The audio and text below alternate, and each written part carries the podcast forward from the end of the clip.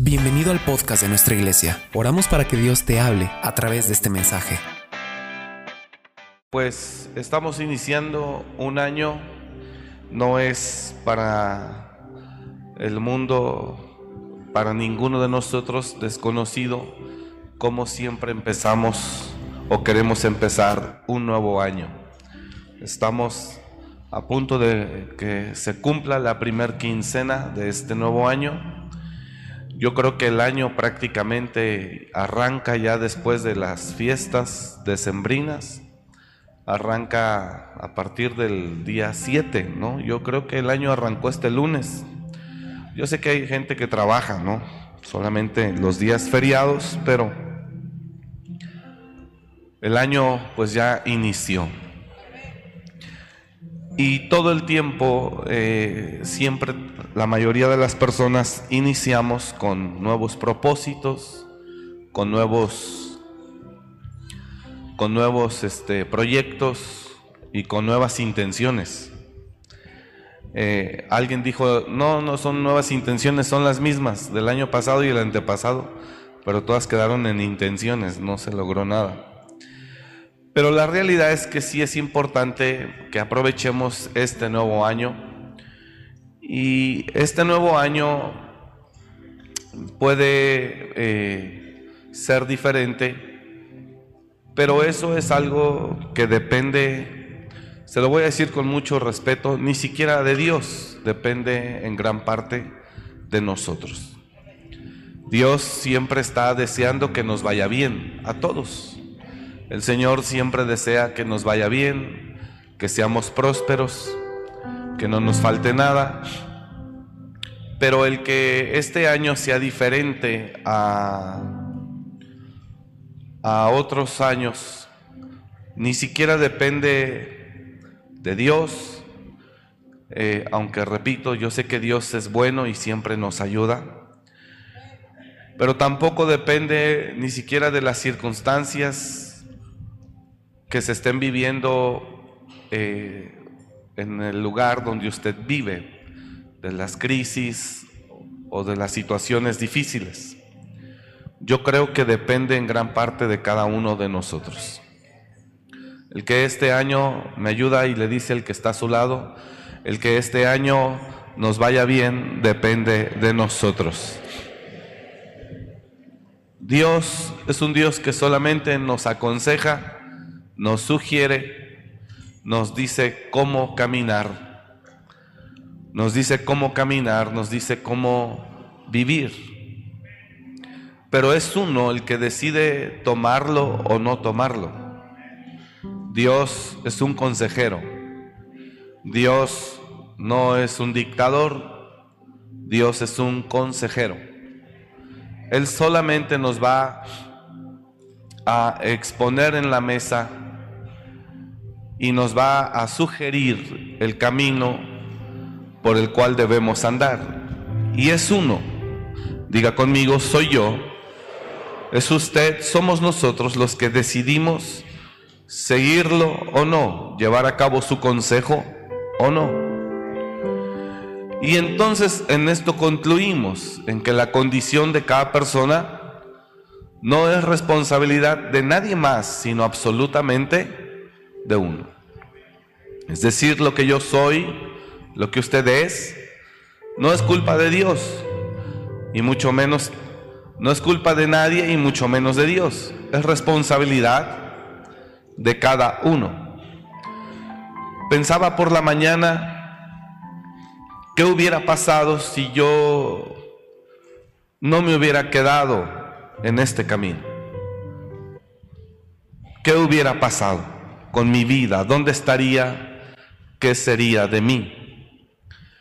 Y en verdad agradezco a Dios que me permitió quedarme, me ayudó a quedarme, porque haciendo un análisis sincero y honesto, yo creo que mi vida no podría estar mejor sin Él. Esa es la forma de pensar de un servidor qué hubiera pasado. Entonces, su vida, la vida de muchos de ustedes o de todos, puede tomar un rumbo diferente en cualquier momento. Pero en gran parte la decisión es suya. Cuando el Señor se acerca a nosotros, Él se acerca para darnos consejo. Dios nunca se va a acercar para obligarlo a nada. Dios solamente se va a acercar a usted a través de su palabra para darle consejo. Y usted es el que decidirá si lo lleva a cabo o no. Eso es todo. Y nosotros estamos aquí para transmitir el consejo de Dios. No estamos aquí para infundir una religión. Estamos aquí para dar el consejo de Dios a través de su palabra. Y ustedes son los que deciden si lo hacen o no. ¿Qué necesito para poder aceptar el consejo de Dios? Primero, tomar la palabra de Dios, la Biblia, como la palabra de Dios. Dos, reconocer a Dios como un ser soberano, poderoso, sobrenatural, donde la sabiduría que excede todas las cosas es Él y está en Él. Entonces yo creo que confiar plenamente en Dios, confiar plenamente en su palabra, es lo primero que usted y yo tenemos que aceptar. Yo he creído que la palabra de Dios es la voz del Señor, es el consejo de Dios para nosotros de cómo vivir este tiempo. Oía un video de un poderoso empresario a nivel mundial, Elon Musk, y le hicieron una pregunta sobre Jesús. Y, dijo él, dijo, mm, no tengo problema con Jesús. Creo que sus enseñanzas son buenas, porque él enseñó a poner la otra mejilla. Porque si enseñara ojo por ojo y diente por diente, pues todos quedaríamos ciegos. Así que creo que las enseñanzas de Él son buenas. Y si dicen que Él está salvando gente, yo no me opondré. O sea que ese poderoso empresario a nivel mundial, el dueño de Tesla, me parece, ¿no? Y demás empresas, eh, reconoce que las enseñanzas de Jesús son buenas. Que él decide no seguirlo o creer que no lo necesita, bueno, es asunto de él. Pero en primer término, yo tengo que aceptar, si así lo quiero, que la enseñanza del Señor no solo es buena, es mi salvación, es necesaria. Y además, no solo está en juego un consejo para saber vivir aquí en la tierra, sino que Jesús es el puente para la vida eterna. Sin embargo, con lo que Él habla, yo me conformo y digo, pues qué bueno que él al menos reconoce que Jesús, sus enseñanzas son buenas. Y yo creo que las enseñanzas del Señor son buenas. ¿Qué es lo único que nos falta, pastor? Pues nada más ponerlas en práctica, pero ya, fuera de eso, ya está todo. ¿Cuántos dicen amén a eso? Entonces, Él solo quiere que le vaya bien. Dice el Señor, mira, yo pongo hoy delante de ti el bien y el mal, la vida y la muerte. Lo bueno y lo malo. La bendición y la maldición. Escoge pues la vida para que te vaya bien a ti y a tus hijos para siempre. Pero Él dice, yo hoy pongo delante de ti. Deuteronomio capítulo 30 mira yo he puesto delante de ti hoy la vida y el bien, la muerte y el mal. Siguiente verso.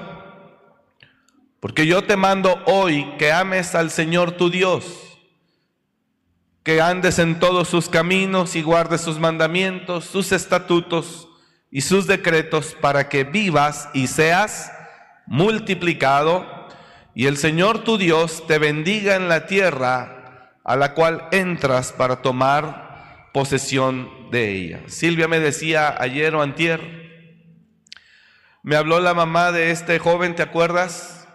Este joven fue el esposo de esta otra persona. Dije, sí.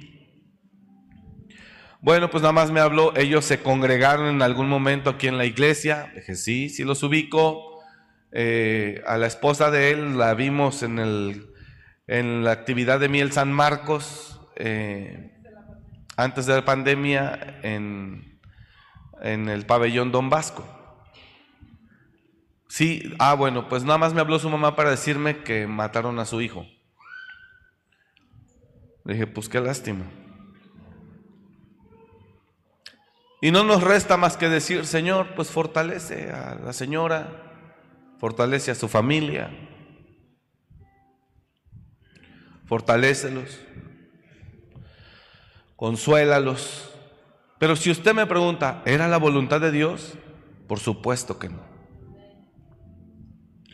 Al contrario, nosotros hemos mirado cómo Dios da oportunidades.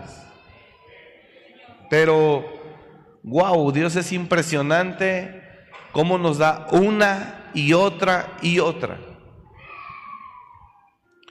Pero somos, lo digo con mucho respeto hermanos, somos nosotros el ser humano que nos cuesta mucho trabajo primero creerle y por supuesto o por consiguiente obedecerle. Él dice, Él dice, Mira, yo hoy pongo delante de ti el bien y el mal, la vida y la muerte, la bendición o la maldición. Escoge pues la vida para que te vaya bien a ti y a tu descendencia. Todos estamos empezando este nuevo año, hermanos. No depende de Dios para que te vaya bien. Depende de la decisión que usted tome de cómo quiere vivir. No es mágico. Este mundo está lleno de invitaciones, de trampas, de cosas ocultas. Este mundo está lleno de peligros. Como cuando ves en Facebook que te dicen con la voz del presidente y la imagen del presidente, invierte cuatro mil y en un mes gana 30 mil. Son trampas de la vida y usted va y deposita. Y usted espera los 30 días sus 30 mil. Siéntese, porque no le van a llegar ni los 4 mil que mandó. Este mundo está lleno de riesgos, de engaños, de trampas. Jesús nos lo hizo saber y nos dijo que el príncipe de este mundo está aquí, pero él nada tiene que ver conmigo. Jesús dijo algo, dijo, el ladrón no vino sino a hurtar, matar y destruir, mas yo he venido para que tengan vida y la tengan en abundancia. Entonces somos nosotros, no es Dios ni el diablo, es usted el que se deja seducir. Es usted el que se deja influenciar, es usted el que se deja dominar, somos nosotros los que nos dejamos eh, este, influenciar sobre todas las corrientes que hay. Cuando ella me comenta, murió, nada más me avisó que, pues, que lo habían matado, que fue una persona que le, habían quitado la vida ahí en el centro. Eh, no sé si supo, le dijo, pastora, no sé si supo, pues no. Fue muy sonado el morir, no, la verdad que no. Pero yo le digo a ella, le digo,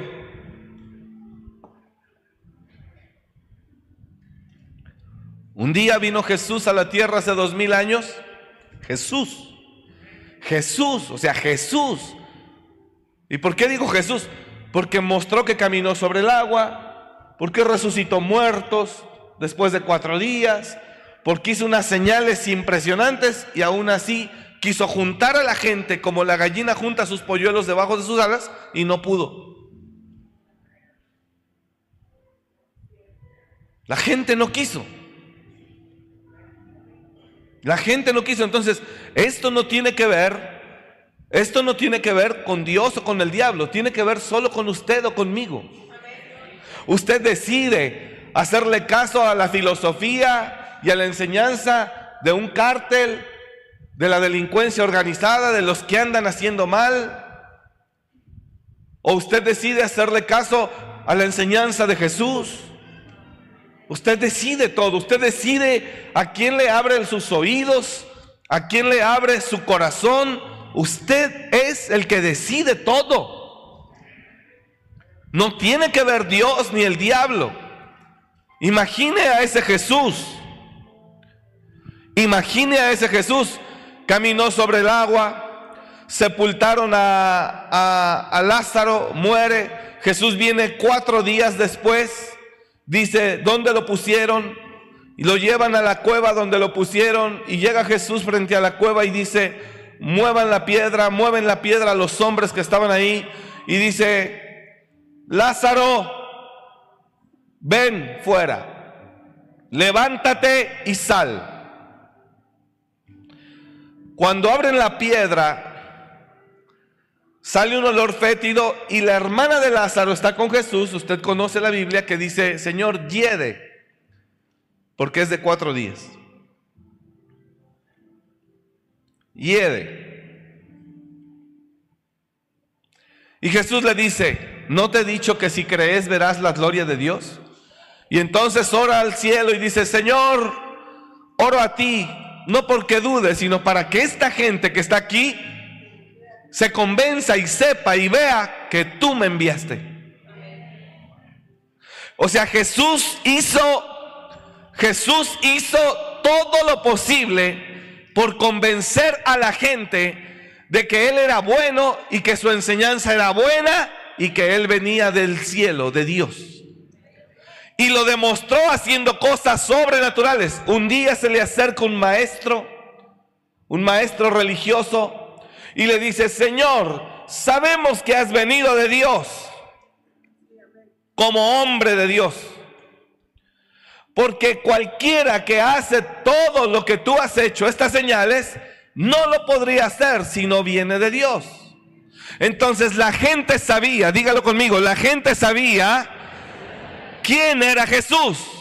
Pero aún así, dígalo, pero aún así, no lo quisieron seguir y lo mataron.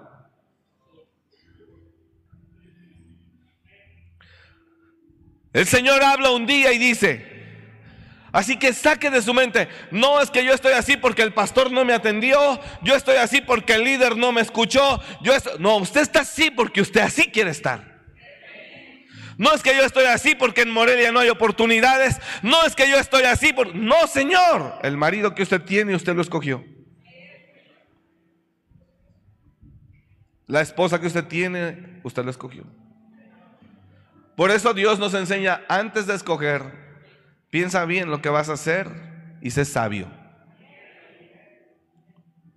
Es uno. No tiene que ver el diablo. Y si quiere meter al diablo ahí, el diablo es un incitador, nada más. Pero usted le puede decir al diablo, quieto. Usted puede dominar los pensamientos que el enemigo espiritualmente hablando nos puede poner en la mente.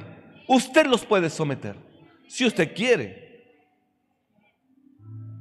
Y si no, usted los puede dejar que crezcan dentro de usted. Decía Nayib Bukele, vi un video de él que le dijo a sus funcionarios de primer nivel, les dijo, bueno, pues si Dios quiere y ganamos la reelección, analizaremos su trabajo, su fruto, y tal vez sigamos trabajando juntos. Si no, fue un placer conocerle, porque si usted es sorprendido en un acto de corrupción, pues obviamente no solamente no podrá estar acá, sino que usted irá a la cárcel. Y si eso ocurre, es responsabilidad suya porque yo no lo mandé a recibir dinero que no era suyo.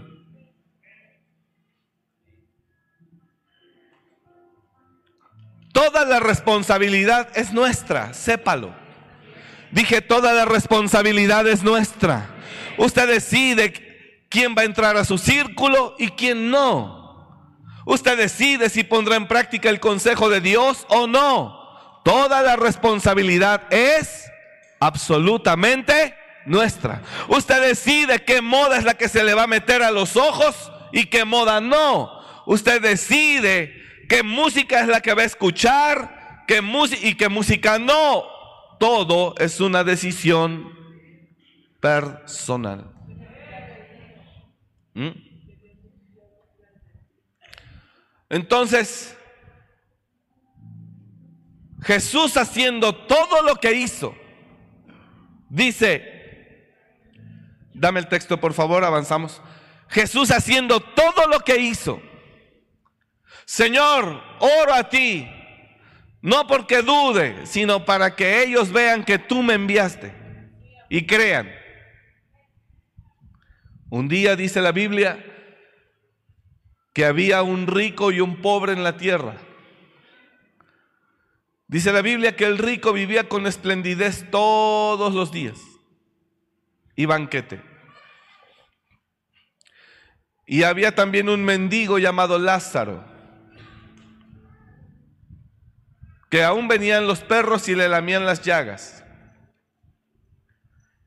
Aconteció que murió el rico y fue llevado al Hades. Aconteció que murió Lázaro el mendigo, perdón, el mendigo, y fue llevado por los ángeles al seno de Abraham. O sea, el que muere en Cristo, ¿a dónde es llevado?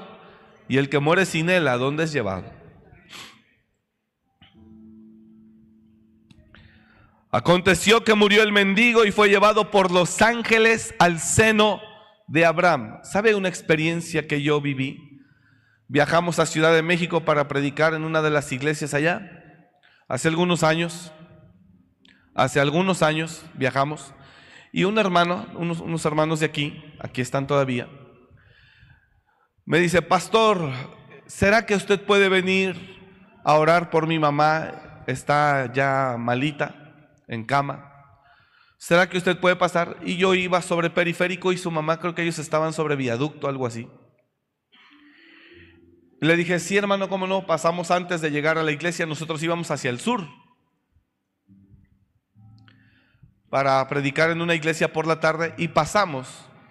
Entonces, cuando yo llego a la casa de los hermanos, llegamos al departamento en Ciudad de México, me acompañaban algunas personas, algunos pastores.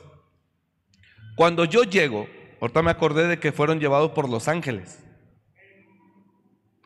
Y entro al departamento yo empiezo a sentir una presencia angelical ahí en el departamento.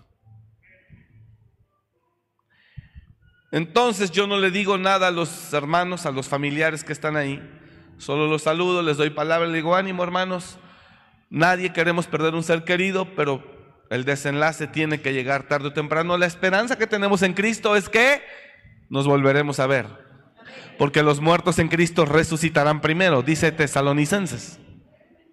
Dije, pero tengan ánimo, oraremos por una sanidad por su mamá. Sí, gracias, oramos. Me acuerdo el pastor Miguel, le dije, unge sus pies.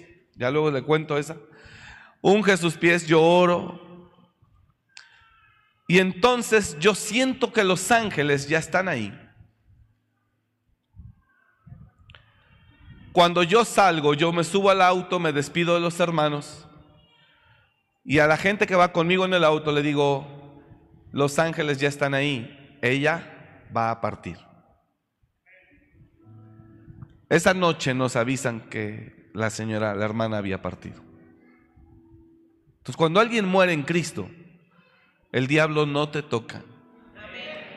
La muerte no te toca.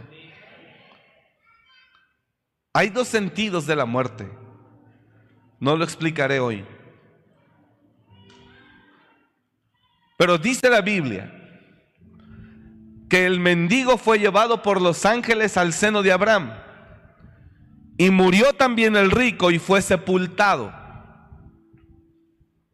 No dice que los ángeles se lo llevaron a él. Pero mire dónde aparece el que fue sepultado. Aquí también quiero aclarar, no es el rico el que se va al infierno y el pobre el que se salva. No, no es así. Entonces, ¿por qué lo ilustra así Jesús? Porque normalmente el rico no reconoce que tenga ninguna necesidad, incluyendo la de Dios. Es por eso. El ser humano está acostumbrado a buscar a Dios, hasta el que dice que es ateo, solo cuando tiene tremendos problemas en su vida.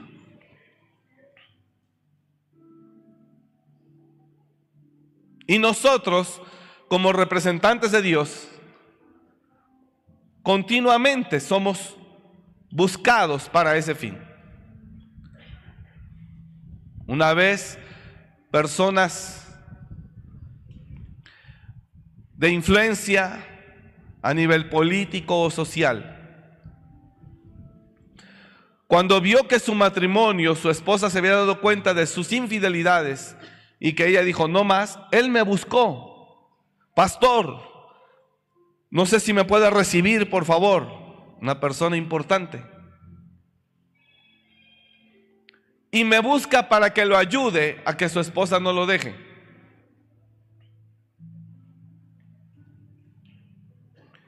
Pero en realidad no le interesa estar con Dios ni caminar con Él. Lo que le interesa es que yo le ayude a que su matrimonio no se destruya. A yo decirle a su esposa, hermana, perdónelo, mire, déle otra oportunidad. Él dice que está arrepentido, por favor, dele chance. Y dime, dígame, ¿dónde están ellos? Entonces, normalmente la persona que tiene poder en sí misma, relaciones, riqueza, son personas que difícilmente reconocerán que necesitan a Dios en su vida. Es por eso que lo ilustra así. ¿Sí me estoy explicando o no? Bueno, voy a avanzar. Entonces, el rico es sepultado. ¿A dónde voy con la enseñanza? No perdamos el hilo, por favor, el enfoque. Dice el siguiente verso, y en el Hades Ahí despertó el que fue sepultado, en el Hades. Alzó sus ojos y estando en tormentos, algunos dicen, eso lo dice la Biblia para espantar al hombre, para que no se porte mal. Pues qué bien espantado está el hombre, ¿eh? que no se porta mal. Hmm. Ay, Padre. Por eso le digo que el asunto no tiene que ver con Dios ni con el diablo, tiene que ver con usted y conmigo.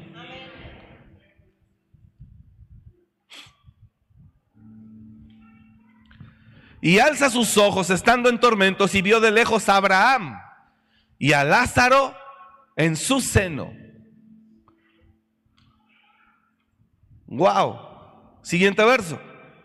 Entonces él dando voces dice, Padre Abraham, ten misericordia de mí y envía a Lázaro, el mendigo, que moje la punta de su dedo en agua y refresque mi lengua porque yo estoy atormentado en esta llama.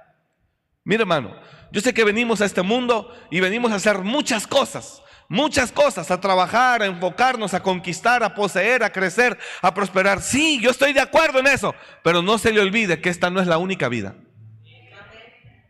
Hay otro capítulo y no hay, así como usted, los afores le dicen, piensa en tu futuro. Te está hablando tu yo de viejo. Piensa en tu futuro. Así yo le digo hoy, piense en la vida eterna. No solo es esta. Si usted está convencido que fuera de esta vida no hay más, también hay explicación, Pablo lo dijo. Si usted cree y está convencido que después de esta vida no hay más, y en verdad así es, bueno, no pasó nada. No perdió nada. Pero ¿y si sí? Entonces, más seguro, más... ¿Más qué? Más marrao. Más seguro, más marrao. Porque hay gente que está convencida y dice, no hay más después de esto. ¿Sabe qué dijo Pablo? Dijo, si no hay resurrección de muertos, Corintios 15 lo leí, Si no hay resurrección de muertos, entonces Cristo no resucitó. Y si Cristo no resucitó, no murió por nadie. Y si no murió por nadie, no pagó por nadie. Y si no pagó por nadie, seguimos muertos en delitos y pecados. Y entonces si no hay resurrección de muertos, señores, no hay vida eterna. Entonces, coma y beba. Disfrute, porque pronto morirá. Si no hay resurrección de muertos, dice, Si no hay resurrección de muertos, nuestra predicación es vana somos los más dignos de lástima. Como la gente del mundo que cree que no hay vida eterna después de esto, que esta historia de Lázaro no existe, no es real. Entonces dicen, pobrecitos, ellos creen que se portan bien para que allá Jesús les dé un lugar. Somos los más dignos de conmiseración, dijo Pablo, si no hay resurrección de muertos. Perdóneme, yo sí creo que hay resurrección de muertos. Yo sí lo creo. Yo sí creo que esta es la palabra de Dios. Yo sí creo que Jesús, que Jesús vino a la tierra, nació, creció, murió en la cruz, pagó por usted, por mí, me compró, me redimió, me lavó, me perdonó y además me dio vida eterna. Yo sí lo creo. Yo sí creo que Él es real. Yo sí creo que Él salva al hombre. Salva a la humanidad. Yo sí lo creo. No sé si me estoy explicando lo que estoy hablando. Por eso cuando oigo en la entrevista a Elon Musk que dice, mm, sí, he leído sus enseñanzas, me parecen buenas porque él prefiere que pongas la otra mejilla en lugar de que sea ojo por ojo. Y dice, me parece bien. Si Él está salvando gente, yo no me opondré, está bien. Él está diciendo, no lo seguiré, pero no me opondré. Bueno, gracias. ¿Entiende lo que estoy hablando o no? Pero Él reconoce que sus enseñanzas son buenas. Entonces yo estoy en el contexto de enseñarle como aunque Jesús vino y caminó sobre el agua y resucitó muertos y calmó la tempestad. ¿Sabe qué es lo más increíble de que Jesús calmó la tempestad? Nosotros hemos estado en, en, Medio Oriente en algunas ocasiones y hemos navegado por el mar de Galilea donde Jesús lo usaba cotidianamente. El 80% del ministerio de Jesús giró en torno al mar de Galilea. El mar de Galilea no es un mar, hermano, es un lago. Haga de cuenta el lago de Páscuaro y de aquel lado está Páscuaro y de este lado está, este, ¿qué pueblo está acá? Donde hacemos el aposento, ¿cómo se llama? Santa Fe o Pongio y bueno, todas esas, así, bueno, Tiberias y están todas las ciudades donde Jesús caminó. Lo interesante es que cómo es posible que en cuanto los discípulos se suben a una barca, se desata una tempestad de manera que, que anegaba la barca, cuando en un lago no puede haber, no hay un oleaje de semejantes dimensiones. Y ese es el lago en el que Jesús eh, le habla a, los aires y les dice, calla, enmudece. Y se hizo grande bonanza. Y los discípulos, dice la Biblia, que cuando ven que Jesús hace eso, porque los discípulos estaban espantados de ver todo eso y Jesús estaba acostado. Ahora los discípulos experimentados en el agua, en la pesca, y ya no sabían qué hacer. Y tuvieron que ir por Jesús, le dijeron, Señor, ¿no te das cuenta que perecemos? Y Jesús se levanta y dice, ¿por qué temen hombres de poca fe? Y entonces le habla a los aires y dice, calla, enmudece. Dice, y se hizo grande tranquilidad, grande bonanza. Entonces, estoy hablando en el contexto de que Jesús que hizo tantas cosas extraordinarias, tantas cosas extraordinarias, eh, aún así la gente no cree. Y si no cree, menos le obedecerá. Ese es el punto y yo aquí me voy a pasar 50 años predicando, tratar de hacerle que crea, pero que tal vez muchos de ustedes decidirán no creer. Si Jesús, el autor y consumador, y ahorita voy a llegar a la historia de Lázaro, porque el rico dice, Señor, entonces manda a alguien del cielo que vaya a la tierra para que les testifique, para que les predique, para que les diga, para que se alineen, para que ellos no terminen igual que yo en este lugar de tormento. Manda a alguien. Porque tengo cinco hermanos allá. Y él dice, el cielo dice, aunque mandara yo a alguien de aquí, no creerán. Entonces el asunto no tiene que ver con Dios ni con el diablo. ¿Cuál es la verdad, pastor? Que la luz vino al mundo, pero los hombres amaron más las tinieblas que la luz, porque sus obras eran malas. Y aquí estamos tratando nosotros, ¿de qué? De que crea en Dios, en su consejo y viva conforme a Él. Y yo sí creo que tratar de vivir conforme a su consejo cambia su vida. Y lo digo porque cambió la mía. Y mi vida hoy, gracias a Dios, no se parece nada a lo que yo fui, a lo que yo tuve, a la forma de vida que yo tuve. Y agradezco a Dios. Por eso yo hoy vengo sin ningún interés en particular, de ningún sentido yo vengo a decirle hoy con todo mi corazón, crea, trate de vivir conforme a esto. Y yo creo que le irá bien.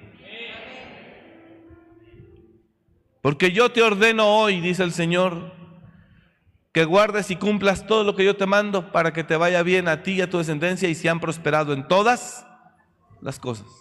Es lo que Él te manda. Pero tú quieres andar en adulterio, dale. ¿Tú quieres andar en fornicación? Dale. ¿Tú quieres andar robando? Dale. ¿Quieres andar haciendo cosas malas? Dale. Es tu decisión. ¿Tú quieres no creer? No creas. Pero el consejo que yo le doy es, de verdad esto cambia la vida del hombre.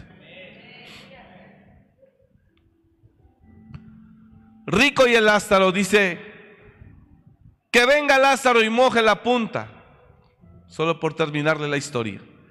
Que venga Lázaro y moje la punta de su dedo, porque estoy atormentado en esta llama. Dice ahí que estaba sufriendo en tormentos el rico. Y entonces le contesta, siguiente verso, pero Abraham le dijo, hijo, acuérdate que recibiste tus bienes en tu vida y Lázaro también males. Pero ahora éste es consolado aquí y tú atormentado.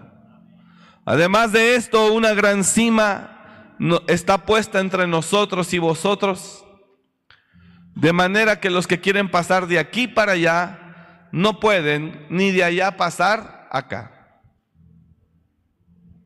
O sea que del Hades, del Hades al seno de Abraham, que es el reino de Dios, hay una gran cima. Y dice, hay una cima puesta entre nosotros, de manera que los del seno de Abraham no pueden pasar al Hades, ni los del Hades pueden pasar al seno de Abraham. Hay una cima. La palabra cima con ese. Con ese. Que significa abismo. Cima con C, montaña. Alto, lugar alto o el lugar más alto de algo. Cima. Pero la palabra que está ahí es cima con S, que significa que entre el Hades y el seno de Abraham hay un abismo. Señor, entonces dile a Lázaro que venga. No puede. Ahora estás consolado acá y tú atormentado allá. Tú no quisiste creer en Dios, aceptar su enseñanza, para que pudieras tú hacer lo que era propio. ¿Y qué era lo que Dios esperaba del rico? Si la Biblia no dice que estaba en pecado, pero estaba en el Hades. Eso es lo interesante. ¿Sí tiene ganas de estar aquí unos minutitos? La Biblia no dice que el rico andaba en pecado, pero muere. Dice que estaba en banquetes y con esplendidez cada día, pero no dice que era un adúltero, que era un ladrón. Nada más dice que vivía con esplendidez todos los días. Dice, y a los pies estaba Lázaro, con llagas mendigo. Aún venían los perros y le lamían las llagas. No dice que el rico vivía una vida depravada o de pecado. Imagine. El hecho es que muere y abre los ojos en el. ¿Por qué? ¿Por qué? No era un adúltero, no era un borracho, no dice la Biblia que era un depravado, un violador, un asesino. No dice la Biblia que era eso. Solo porque tenía el poder para cambiarle la vida a alguien y ayudar a alguien y no lo quiso hacer. Dice la escritura en Proverbios, no te niegues a hacer el bien a quien es debido cuando tuvieras el poder para hacerlo. A los de la derecha les dirá, venid benditos de mi Padre entren al lugar que tengo preparado para vosotros.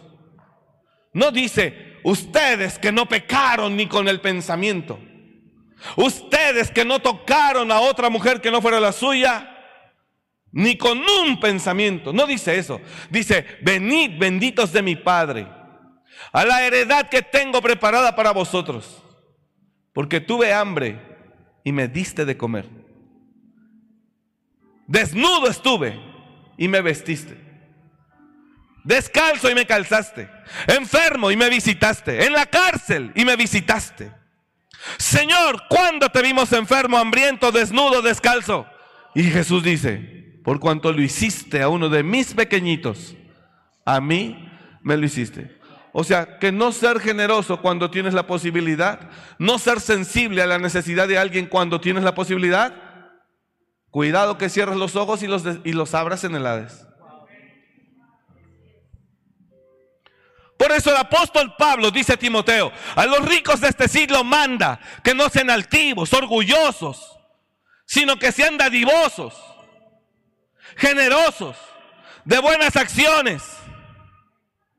A los ricos de este mundo, ¿sabes qué es lo único que espera el rico? Dios del rico, que ayude al necesitado. sensibilidad. No dice que fornicó. No dice que era un adúltero desgraciado. No, no, no dice eso. Dice que era un rico que vivía con esplendidez todos los días. Acontece que muere y es llevado y de, repente el hombre abre los ojos en el Hades y estando en tormentos, no dice cuál fue su pecado. No dice cuál fue su pecado. Pero yo creo que era ese. Entonces en la historia, él dice, bueno, entonces Señor, avanzo por favor para terminar. Entonces el Señor le dice, el rico le dice, bueno, entonces, si no puede venir Lázaro para acá porque hay una gran cima, si me está siguiendo o no, por favor, envía a alguien a la tierra Ahora ya estamos hablando dimensión espiritual, dimensión natural. Lo, invisible y lo material aquí en la tierra. Envía a alguien desde allá arriba para que para que anuncie. Entonces le dijo, "Te ruego pues, Padre, que le envíes a la casa de mi padre." Porque tengo cinco hermanos para que les testifique, a fin de que no vengan ellos también a este lugar de tormento. Diles. ¿Sabes qué le contestó el cielo? Dijo, lo envié hace dos mil años. Y aún así no creen. Vaya a Turquía, vaya a alguno de esos países. Sus leyes pronuncia Jesucristo para que vea cómo lo ahorcan o lo meten a la cárcel. Cruzamos la, frontera de Israel a Jordania. En cuanto entramos a Jordania, un país musulmán, enemigo de Israel. Entramos a Jordania, hubiera de ver, hubiera de ver como cuando cruzamos a Venezuela. Cruzamos de Colombia a Venezuela, un pastor nos lleva a Venezuela, cruzamos caminando. Y hubiera de ver la desolación que hay. Cruzamos de Israel a Jordania. Y entrando a Jordania hubiera de ver la desolación que hay. Y el ambiente espiritual que hay ahí. De muerte.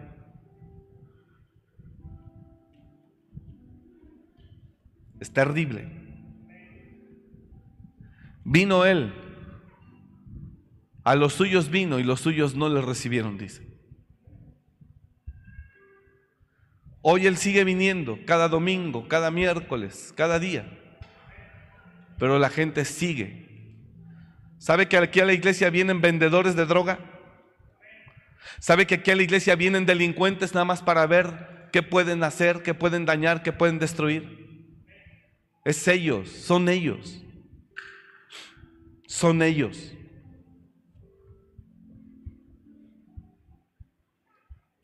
Es uno a estos lugares viene de toda gente. ¿Usted cree que no sabemos qué tipo de gente viene? Viene mucha gente maquinando mal, pero así quiere vivir. Es su decisión. Y le digo esto, y usted es el único responsable de su condición. La invitación hoy es, deje que el Señor con su palabra cambie su forma de vida y cambie su mentalidad. Dios quiere que usted tenga una vida diferente. Entonces, avanzo para... ¿Sí me estoy explicando, hermanos? Entonces, vino Jesús. Manda cinco hermanos, a fin de que no vengan ellos también a este lugar de tormento.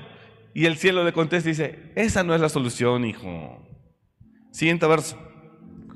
Y Abraham le dijo, a Moisés y a los profetas tienen, óiganlos. ¿Quiénes somos nosotros? Pues eso, Moisés, los profetas, los predicadores. Óiganlos, somos los que hablamos. Óiganlos. Siguiente verso. Le contesta el rico que siempre se sintió más sabio y más inteligente que el padre Abraham. Y le dice, no, Señor, no, pero si alguno fuere de ellos, de entre los muertos, se arrepentirán. Ahora imagínese el rico que cree que lo sabe todo, queriéndole enseñar al cielo cómo sigue que le crea. Siguiente verso. Mas Abraham le dijo, si no oyen a Moisés y a los profetas, tampoco se persuadirán aunque alguno se levantare de los muertos. Jesús se levantó y la gente sigue sin creer. Entonces entendemos que no, eres, no es Dios ni es el diablo, soy yo. Jesús leía yo y termino, ya tengo que terminar. Imagine, gracias por la motivación, hermano. Que ella me dijo, no, pastor, no termine. Gracias, me animas, hija, me animas a seguir. Imagine a Jesús. Si la gente hubiera creído, Él trató de hacer, dame la historia de Lázaro, el hermano de Marta. Jesús se animó a decir, Señor, oro a ti para que vean que tú me enviaste y que estos crean.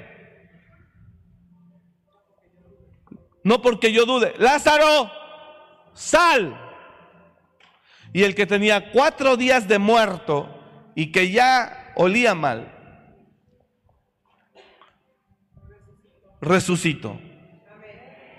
Se le restauraron los tejidos, no sé qué cosas hubo adentro, pero el tipo salió caminando. Y lo peor es que salió vendado porque los vendaban. Y entonces dice, y muchos creyeron en Jesús, pero no todos, no dice todos, dice muchos. Es increíble. Es increíble. Y concluye Jesús diciendo, ya cuando Jesús está a punto de irse, concluyo con esto, ya cuando Jesús está a punto de irse, les deja una amenaza y le dice, ay de ti, Corazín y Betsaida. Porque si en Ciro y en, en Sidón hubieran sido hechos los milagros que fueron hechos en ti, se hubieran arrepentido. Ay de ti, Corazín y Betsaida. Ay de ti, porque si en Tiro y en Sidón se hubieran hecho los milagros que han sido hechos en vosotras, tiempo a que se hubieran arrepentido en silicio y en ceniza. Ciro y Tidón, gente pagana, gente pecadora, gente de iniquidad, gente de maldad, terrible. ¿Sabes qué hacían los sidonios? Sacrificaban a sus hijos, a sus hijos a Molot. Hacían sacrificios humanos.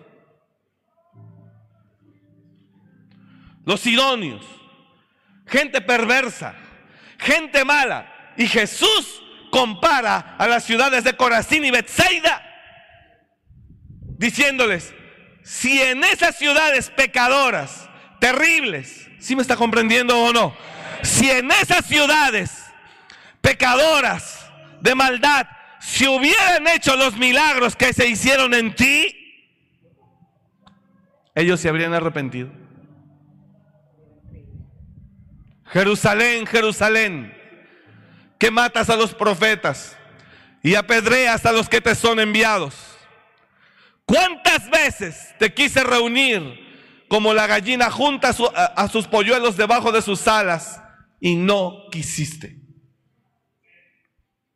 Mira, el autor y consumador de la fe quiso reunir a, a su gente como la gallina junta sus polluelos debajo de sus alas y simplemente, aunque le dijeron, sabemos que has venido de Dios, aunque vieron los milagros que hizo, aunque vieron todo, aunque decían, wow, ¿quién es este que está el, mar y el viento le obedece? Aunque vieron todo eso, dice Juan 6 en adelante, desde entonces al oír estas palabras, dijeron ellos, dura es esta palabra, ¿quién podrá recibirla? Y desde entonces muchos se apartaron de él.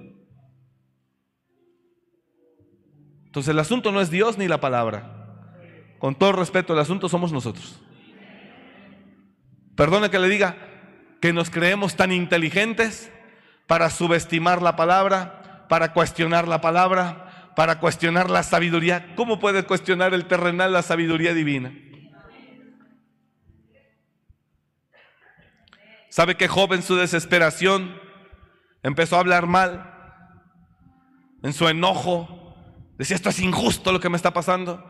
Y un día descendió Dios en forma de torbellino, porque Job ya había hablado mucho, había despotricado. Y un día descendió Dios en forma de torbellino y le dijo, ciñete como varón tus lomos, yo te hablaré y tú me responderás. Le está diciendo, a ver, ¿te sientes muy fregonazo? ¿Sí entiende la palabra fregonazo? Es la palabra griega que dice, eh, ¿te sientes muy, muy, que sabes todo? Porque Job estaba desesperado, estaba enojado, molesto, diciendo, maldito el día que nací, maldita sea, maldito esto, maldito al otro. Y habló tanto, habló tanto, habló tanto, habló tanto de Dios, que un día provocó, cuestionaba tanto a Dios, que un día vino el Señor en forma de torbellino y dice que le habló el Señor y le dijo, ciñete como varón tus lomos. Le dijo, a ver, vamos a hablar de hombre a hombre. Ciñete como varón tus lomos. Yo te hablaré a ver si es cierto que sabes mucho. Y tú me responderás. Y el hombre que cree que sabe mucho, cuestiona esto. Cuestiona esto. El que cree que sabe mucho. Y le dice Dios ahí a él, ¿dónde estabas tú cuando yo formé la tierra? ¿Acaso tienes idea cómo se desarrolla los huesos en el vientre de la mujer? ¿Tienes idea cómo se gesta? Contéstame si sabes, le dice Dios a Job. Y a veces creemos que porque leímos un poquito o estudiamos una carrera o estudiamos esto lo otro, creemos que eso nos da facultad y, y argumento para poder cuestionar lo que nosotros podemos creer de Dios.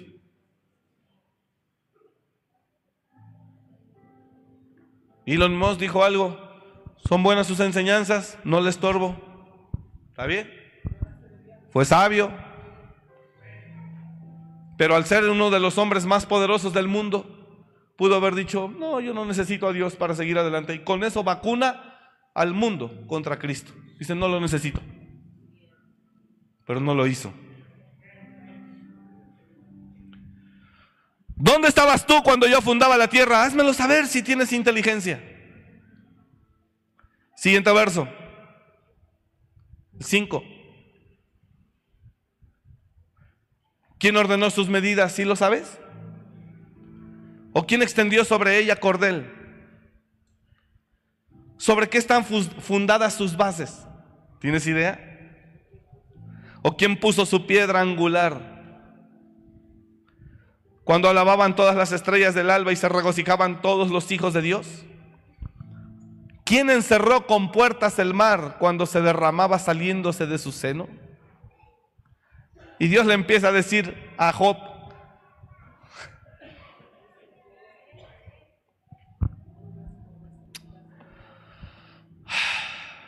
hermanos, no adoramos hombres, pero sí adoramos al Dios de la tierra. No adoramos hombres, pero sí adoramos al Dios de la tierra y creemos que hay un creador. Yo no soy resultado de la evolución ni de la naturaleza. Yo soy creación diseñada por Dios. Somos seres únicos en este mundo. Nadie más tiene tus huellas. Significa que la creatividad de Dios aún no termina. 8.150 millones de habitantes en este planeta. Y cada niño que nace, cada segundo, en todo el mundo, nace diferente a los demás. Esa es la creación de Dios. Hasta el día de hoy. Hasta el día de hoy.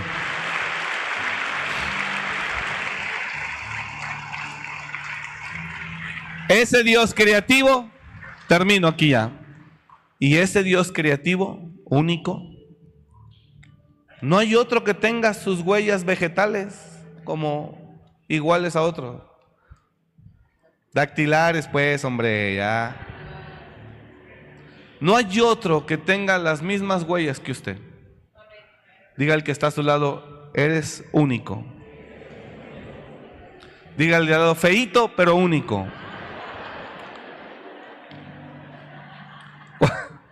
¿Cuántos días?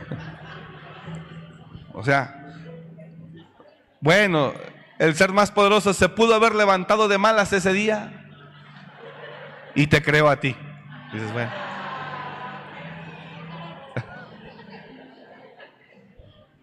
No, Dios lo ama, Dios nos ama.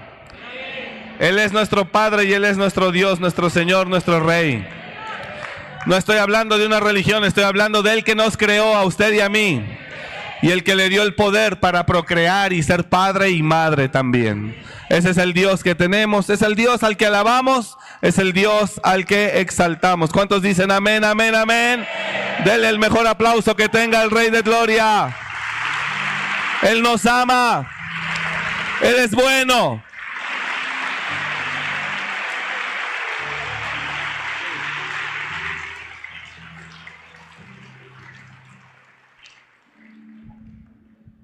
Así que hermanos, eh, no hay duda.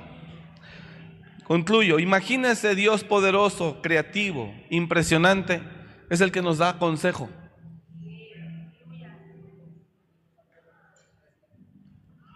De cómo vivir. ¿Por qué no tomar su palabra? ¿Por qué no tomar su consejo? ¿Me está escuchando? Entonces,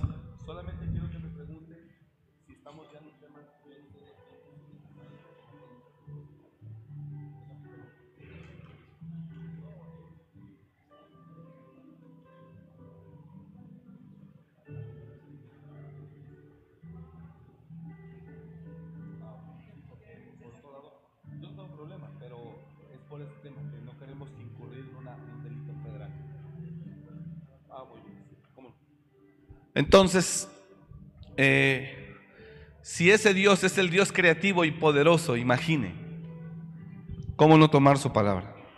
Él llegó y me dijo, Omar, solo haz lo que yo te digo y tu vida cambiará. ¿Y sabe de dónde me tomó? De la calle, de la basura, de las drogas, de la porquería. Y solo me dijo, empieza a hacer lo que yo te digo. Te lo estoy aconsejando. Hazlo y verás que tu vida cambia. Han pasado 20 años y le agradezco a Dios. ¿Y sabe? Siéntase orgulloso que el ser más poderoso del mundo, del universo, atiende su necesidad. Se interesa en usted. Y además nos ama. Señor, gracias te damos así sentado. Gracias te damos por este tiempo. Bendecimos tu nombre en el nombre de Jesús. Gracias por tu palabra. Gracias porque nos has concedido la bendición de conocerte. Y una vez más te decimos, creemos en tu Hijo Jesucristo, en su muerte y en su resurrección. Y creemos que, creemos que por ese sacrificio nosotros tenemos perdón de pecados y acceso a la vida eterna. Gracias Señor por amarnos y buscaremos este año vivir en tu palabra, llevar a cabo tu consejo. Gracias Señor. Gracias por escuchar este mensaje. Comparte y suscríbete. Para más información de nuestro ministerio visita www.amoryrestauracionmorelia.org.